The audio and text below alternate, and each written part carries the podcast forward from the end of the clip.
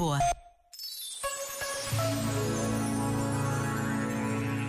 Pode ser que estejas agora perante um desafio difícil.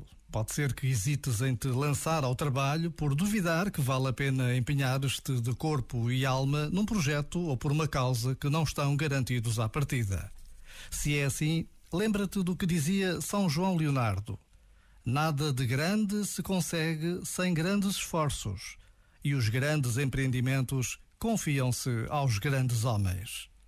Faz o que podes e entrega a Deus o que não está nas tuas mãos resolver. Este momento está disponível em podcast no site e na app.